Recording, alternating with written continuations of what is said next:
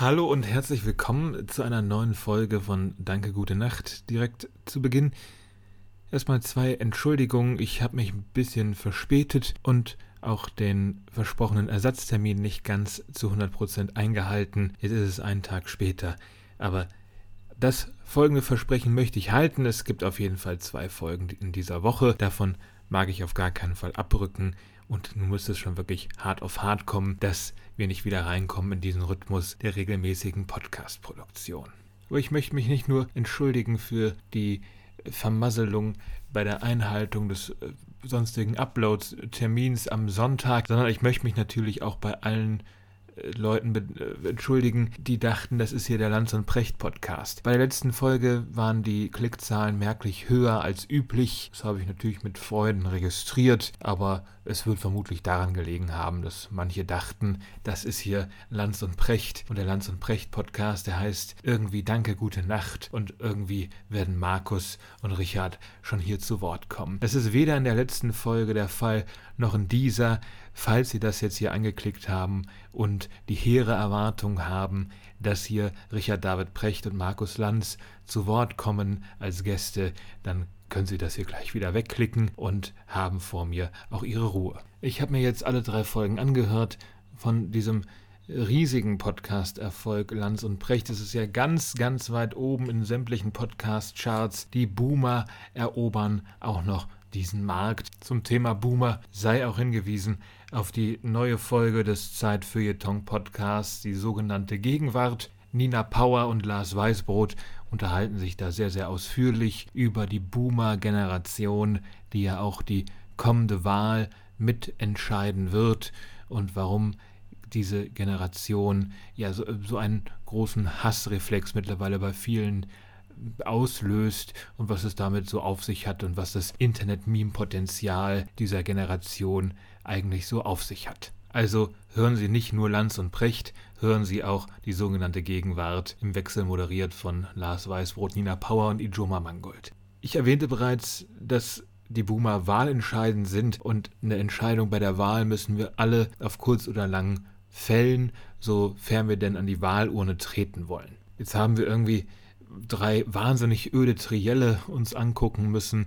Ich habe mir nur eins davon angeguckt, das war das in der ARD unter der Leitung von Maybrit Illner unter anderem und dem ARD-Chefredakteur, dessen Name mir gerade entfallen ist.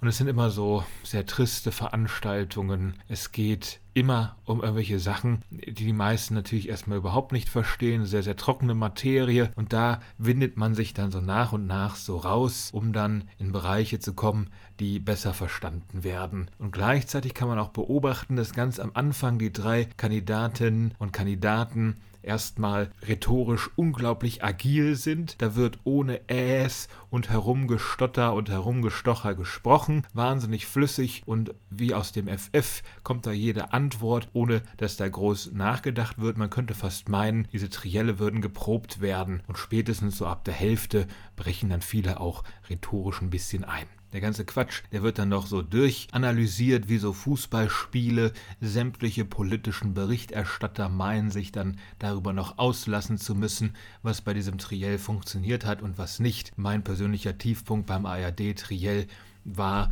das emotionale Aufbegehren des Armin Laschet, wie er da versucht hat, andere in die Pflicht zu nehmen, insbesondere Olaf Scholz, indem er da versucht hat, Empörung als, als Schwert ins äh, Feld des Kampfes einzuführen. Ich fand das sehr hochnotpeinlich und nun wirklich nicht die finest hour dieses sowieso schon schwachen Wahlkampfes. Aber manch einen wird es noch irgendwie erreicht haben, diese Emotionalisierung beim Triell. Was ja viel mehr in die Hose gegangen ist, war natürlich der Auftritt von Armin Laschet in der, im Rahmen der, ja, ich nenne es mal Satire-Sendung Late Night Berlin. Ob eine Late Night eine Satire-Sendung ist, zwingend, das sei hier mal dahingestellt, aber in so einem politischen Kontext wollen wir es mal so verstehen. Und ich weiß, ich komme jetzt auch ein bisschen spät mit ähm, diesem Thema, das ist ja auch schon wieder ein bisschen abgefrühstückt heute, äh, bei Late Night Berlin war, glaube ich, dann auch Annalena Baerbock als dritte Kandidatin zu Gast. In der vergangenen Woche hat man direkt Scholz und Laschet abgefrühstückt. Aber bei Armin Laschet war es ja nun wirklich so, dass dieses Gespräch mit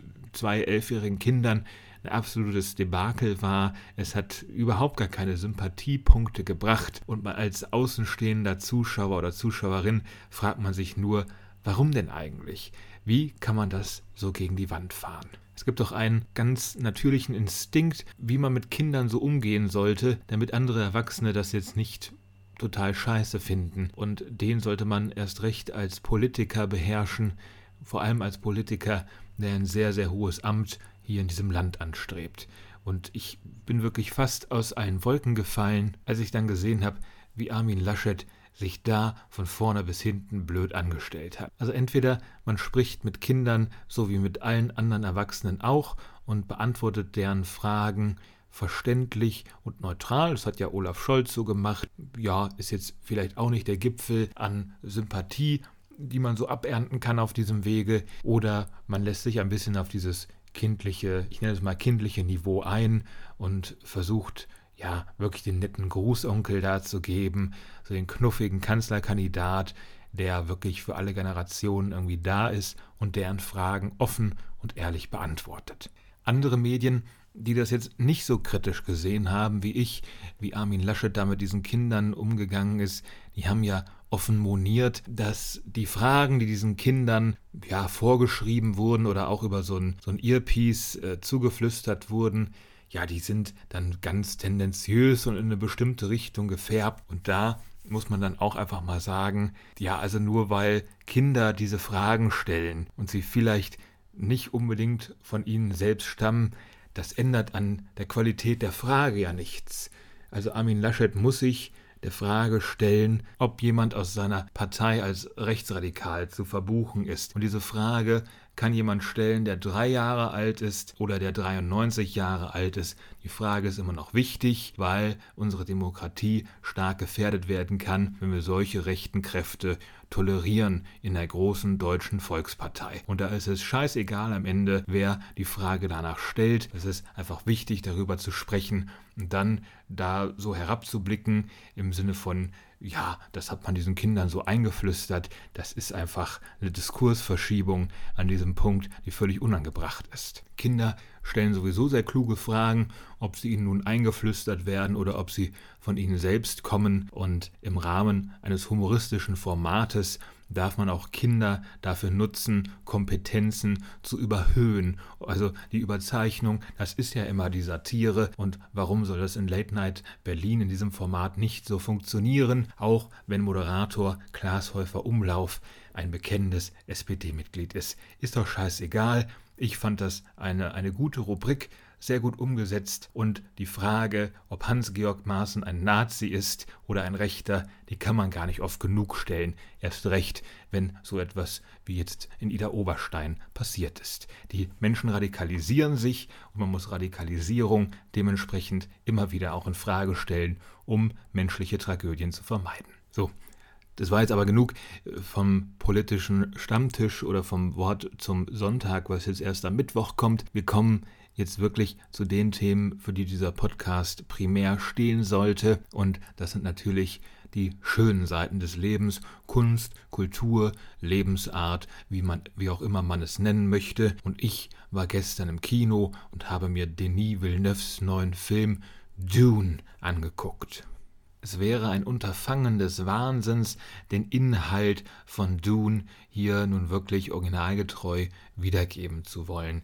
Ich weiß, ich erkläre hier manche Inhalte manchmal etwas verklausuliert und flüchte mich dann auch gerne in die Formulierung, ja eigentlich ist es ganz simpel, aber Dune, das ist wirklich schrecklich kompliziert.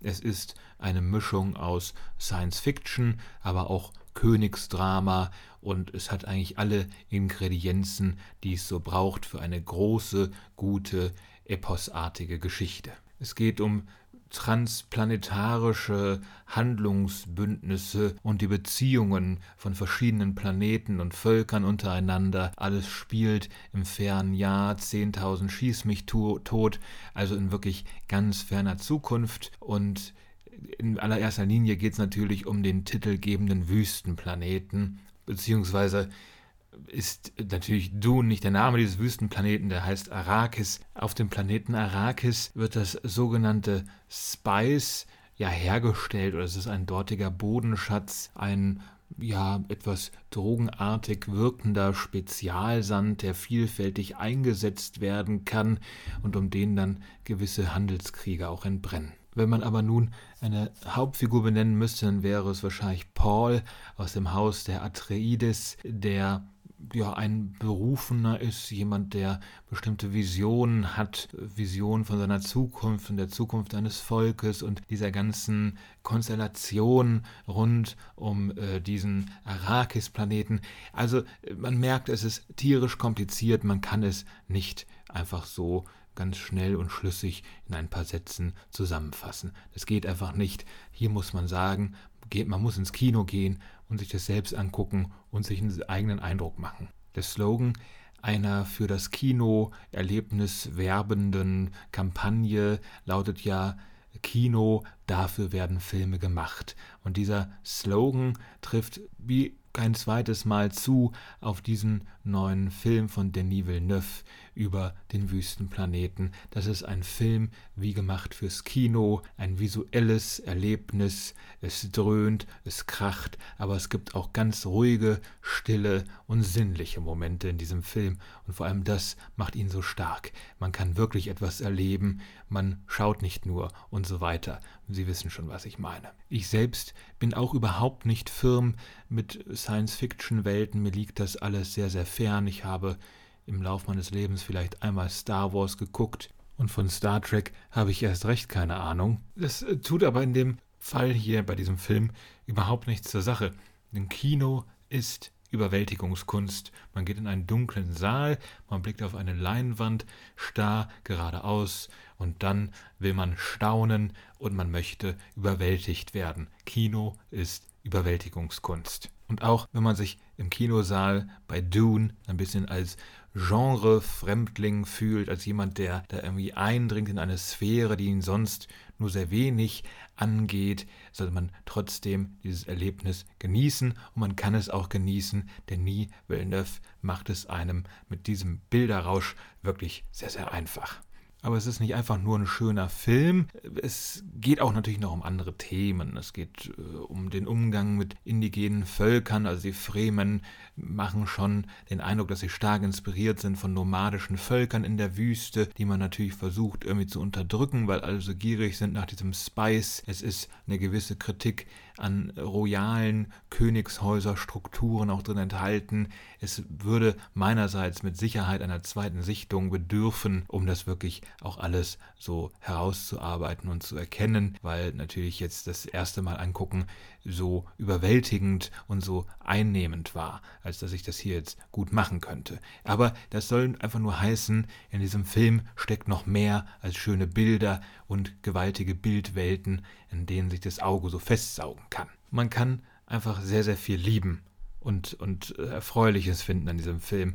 Was zum Beispiel auch etwas höchst Erfreuliches ist an diesem Film, ist, dass er auf ein erwachsenes Publikum abzielt. Okay, man kann jetzt sagen, da spielt Zendaya mit, die kennt man aus irgendwelchen Disney-Kontexten, das ist halt so eine Jungschauspielerin, aber geschenkt. Die hat sowieso eine winzig kleine Rolle, die wird in ein paar ja, Traumsequenzen mal gezeigt und darf sich auch mal küssen mit Timothy Chalamet, der diesen Film als, als Paul von Atreides sehr, sehr gut trägt, die ganze Zeit auch eine absolute Traumbesetzung ist für diese Rolle. Wirklich ganz, ganz toll. Und aber ansonsten macht der Film wenig Zugeständnisse an jüngere äh, Publikumsschichten oder an Familien, dass das alles ein bisschen aufgelockert wird, will heißen, es gibt nicht irgendeinen völlig idiotischen Comic Relief, der sowieso nur nervt. Natürlich kommt es in diesem Film immer wieder zu Situationen, die sehr, sehr turbulent sind und sehr bedrohlich und dementsprechend auch actionreich und natürlich gibt es Schlachten. Alles ist da, aber es gibt nicht diesen Moment, dass irgendwer sich dann wenn das überstanden ist, so den Schweiß von der Stirn wischt und sagt, oh, das haben wir gerade nochmal geschafft, das war wirklich knapp. Nein, nein, nein. Also die Dramatik der Situation wird immer vollauf anerkannt. Es braucht keinen witzigen Sidekick, irgendeinen Menschen oder ein niedliches Tier, das irgendwie sprechen kann und die ganze Situation dementsprechend auflockert, nachdem eine weitere dramatische Situation im Rahmen dieser langen, langen Heldenreise überwunden wurde. Und was soll man sagen? Solche Blockbuster, solche Hollywood-Filme für Erwachsene, so wie Robert De Niro sie früher gemacht hat. Martin Scorsese ist natürlich der Meister in diesem Fach. Solche Hollywood-Filme gibt es ja heutzutage viel zu selten. Kulturpessimismus, ahoi. Und alle lieben, glaube ich, jetzt diesen Dune-Film, weil er eben diese alten Zeiten so ein wenig heraufbeschwört, in denen man konkret noch für erwachsenere Publikums gedreht hat in dem Fall. Das Einzige, was mich mal wieder so ein bisschen nervt, das ist auch was Geschmäcklerisches, ist äh, die Filmmusik von Hans Zimmer. Filmmusik, die tendiert ja mittlerweile arg zum Dröhnen, zumindest bei diesen großen Blockbustern. Wenn man sich an, an Tenet erinnert, der vor rund einem Jahr in den Kinos lief und ja eigentlich auch die Branche im Rahmen der noch fortdauernden Pandemie wieder nach vorne bringen sollte. Auch da hat der Score von Ludwig Göransson ja die ganze Zeit nur gedröhnt. Und jetzt auch hier bei Dune darf Hans Zimmer fröhlich vor sich hin dröhnen, und ihm ist musikalisch nichts anderes eingefallen, als das immer äh, fortdauernde Dröhnen gelegentlich mit so einem weltmusikalischen Kitsch ähm, ja, zu unterlegen. Es sind dann so Gesänge dabei. Das klingt dann alles man möge mir die Formulierung nachsehen, es klingt dann alles ein bisschen nach CDs, die auch so im eine Weltladen laufen könnten. Ich kann mir nicht helfen, ich kann mit der Filmmusik von Hans Zimmer einfach nicht allzu viel anfangen. Es ist einer unserer deutschen Hollywood-Helden und hat irgendwie schon äh, Preise mit nach Hause geschleppt ohne Ende. Aber äh, ich würde es ihm am liebsten alle größtenteils wieder wegnehmen, weil ich finde, äh, seine Scores und seine musikalische Unterlegung oftmals einfach nervig. Aber äh, vernünftig, wirklich vernünftig begründen kann ich es nicht. Es ist eine Frage meines ganz eigenen Geschmacks, die es da zu verhandeln gilt. Wie auch immer, äh, weg von, von Hans Zimmers eher grauenvoller Musik in dem Film, die das Gesamtbild so ein bisschen stört, hin zum allgemeinen Grundtenor. Alle überschlagen sich ja in der Kritik bezüglich dieses Filmes, vor allem so die, die mainstreamigeren äh, YouTube-Kritikerinnen und Kritiker sind völlig hin und weg in den Chor. Ja, möchte ich nicht zu 100% einstimmen, aber vielleicht bin ich auch dafür einfach wirklich äh, zu fachfremd. Ich äh, habe überhaupt nichts gegen, gegen Mainstream-Hollywood-Kino. Ich glaube, das habe ich hier schon häufiger klar gemacht und ähm, werde auch weiterhin hier über Filme aus, aus Hollywood und aus, aus der Mainstream-Schmiede irgendwie sprechen. Es soll nicht immer nur um Arthouse-Filme gehen, weil auch das schrecklich langweilig wäre, immer sich nur damit auseinanderzusetzen. Aber dass ich jetzt völlig, ja, hin fortgerissen worden wäre von diesem Film, das wäre ein bisschen arg hochgegriffen. Aber ich habe mich wirklich sehr, sehr, sehr gut unterhalten und Bilder geliefert bekommen, die so erstmal einen gewissen Standard wiedergesetzt haben für das, was noch so kommen kann in den nächsten Jahren. Und es ist jetzt eine Frage der Solidarität mit dem Kino in angesichts einer Krise, sich dann auch einen Film anzugucken, der wirklich die allergrößten Qualitäten dieser Kunstform, wenn sie auch noch aus einem größeren Hollywood-Studiobetrieb äh, kommt, nach außen kehrt und zu präsentieren vermag. Es ist also quasi eine Art äh, Kinofan-Pflicht, sich jetzt Dune anzugucken. Und wenn man den Film wirklich mochte, darf man auch noch damit rechnen, dass eine Fortsetzung gedreht wird, denn direkt zu Beginn sieht man auch Dune Part 1. Und da das ja eine sechsteilige Romanreihe ist von Frank Herbert, kann man auch davon ausgehen, dass für Denis Villeneuve noch etliches an Stoff auf Halde liegt, was er ähm, ja, mit Timothy Chalamet, Zendaya und Stellan Skarsgård und Konsorten auf die Kinoleinwand zaubern kann. Da gibt es wahrscheinlich noch etliches und die könnten noch die nächsten 20 Jahre damit Filme drehen. Also ganz egal, wie man zu Science Fiction steht, wie man zu Hollywood-Filmen steht, man kann mit Dune von Denis Villeneuve nicht allzu viel falsch machen. Und das ist ja schon mal auch sehr, sehr viel äh, für so einen Film, der da mit großem medialen Tamtam -Tam in etliche Kinos dieser Welt gebracht wird. Man sollte ihn sich auf jeden Fall auf einer großen, großen Leinwand angucken mit einem vernünftigen Soundsystem 3D muss es wie immer nicht unbedingt sein, aber technischen Voraussetzungen sollten schon so gegeben sein, dass der dröhnende Dröhn-Soundtrack von Hans Zimmer ordentlich dröhnt und dass der Sandwurm einem auch wirklich in voller Größe von der Leinwand aus entgegengrinst. Also geht in die Kinos und schaut Dune von Denis Villeneuve. Ganz am Schluss möchte ich noch ein Buch äh, in aller geburtenen Kürze ja, besprechen. Ein Buch, was mich jetzt nicht unbedingt zu Begeisterungsstürmen hinreißt. Deshalb möchte ich auch mich hier einigermaßen kurz fassen. Es geht um das neue Buch von Thomas Espedal. Es trägt den schlichten Titel Lieben und Thomas Espedal hat so ein bisschen das Schicksal, was sonst immer Autorinnen äh, irgendwie ja, zusteht, dieses Schicksal, nämlich immer nur als der beste Freund von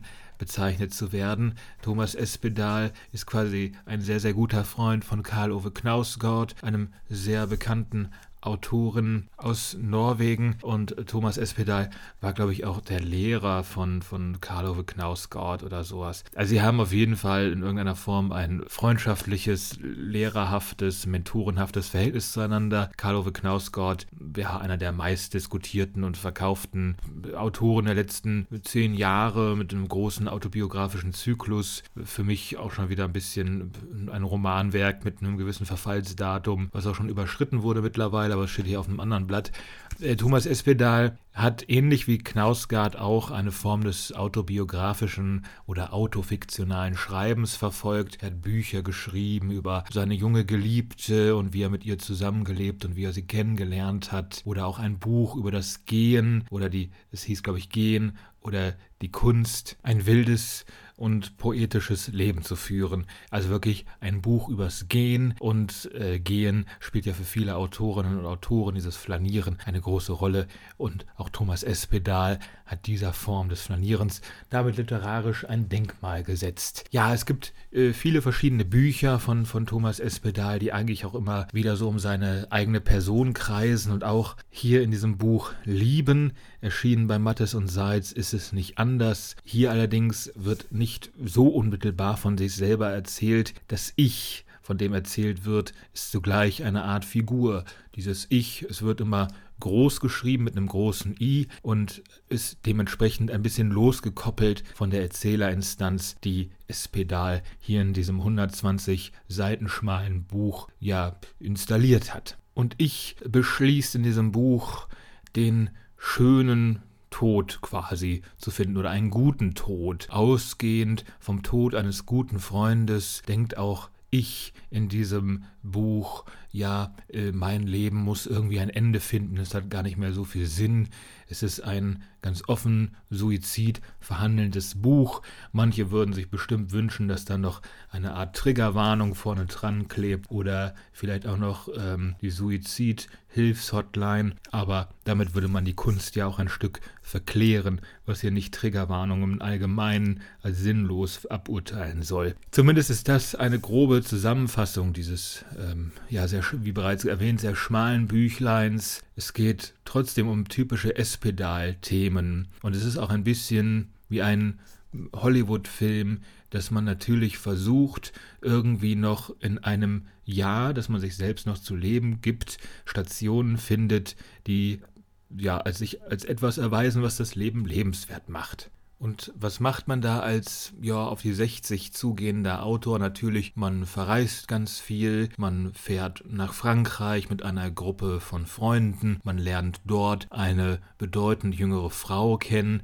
die heißt in diesem Fall Aka. mit Aka hat er dann auch in einer Szene ja, sehr, sehr wilden Sex im Auto, der natürlich äh, in ihm wieder ein Gefühl der Lebendigkeit entfacht und die aller, ja, denkwürdigste Szene, weil sie auch wirklich nicht wirklich gelungen ist, ist eine Szene, wo das erzählende Ich oder die Figur Ich im Zug sitzt. Und der Zug, der ist auf einmal randvoll und das ganze Abteil ist randvoll mit Personen und er wundert sich erst ein wenig, warum sind hier so viele Leute drin, dann fällt ihm auf, das sind alles geflüchtete Menschen. Und im Anblick der Geflüchteten fällt ihm dann auf, äh, wie privilegiert er selbst ist und wie sehr es natürlich auch bedeuten würde, ein privilegiertes Leben wegzuwerfen, wenn man sich jetzt das Leben nehmen würde und diesen von Anfang an angestrebten schönen Tod nach vielleicht neun Monaten oder einem Jahr zu suchen. Ich lese es mal vor und dann kann man es auch ein bisschen sacken lassen.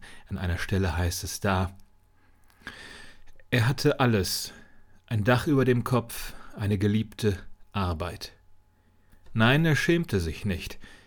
Einige Stunden lang im Eisenbahnwaggon zwischen Hamburg und Kopenhagen, zwischen den Flüchtlingen eingeklemmt, verspürte er einen starken Wunsch zu leben.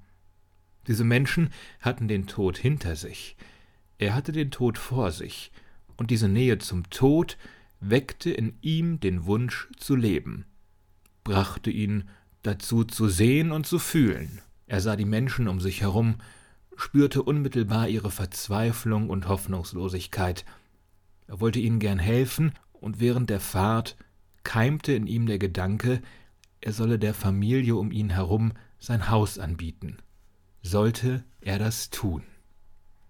Wie man schon an dieser kurzen Stelle merkt, es wird immer gerne pathetisch, ja nahezu biblisch, biblisch. Und das tut diesem ganzen Text nicht gut und sorgt dafür, dass das Buch im Tonfall völlig überfrachtet und überkandidelt wirkt. Das macht keinen Spaß, das so zu lesen in dieser Form.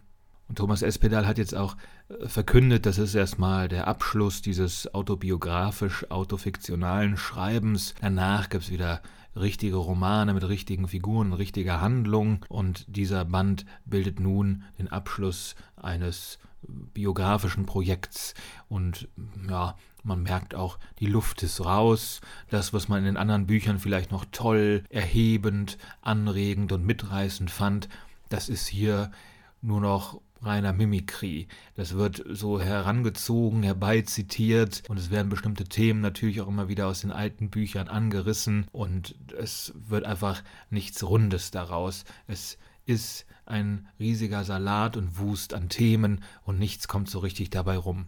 Da wundert es auch gar nicht, dass Espedal wahrscheinlich schon mal Creative Writing unter, unterrichtet hat, weil die ganze Ausgangssituation dieses Textes hier, der sich Lieben nennt und auch keine konkrete Gattungsbezeichnung hat, das wirkt ja schon wie eine Creative Writing Aufgabe, schreibt einen Text darüber, wie es sein würde, nur noch ungefähr ein Jahr zu leben zu haben. Was würde man da so machen? Und so ein Buch wie dieses kommt dann auch dabei heraus. Sehr schade, ein bisschen ärgerlich, aber naja, man hat es irgendwie auch schnell überstanden. Kein besonders gutes Buch. Ich rate hier mal ab. Und damit haben wir auch wieder den Stand an Folgen eingeholt. Wir hören uns wieder am Sonntag, ich verspreche es. Und auch dann wird es am Schluss wieder heißen, danke, gute Nacht.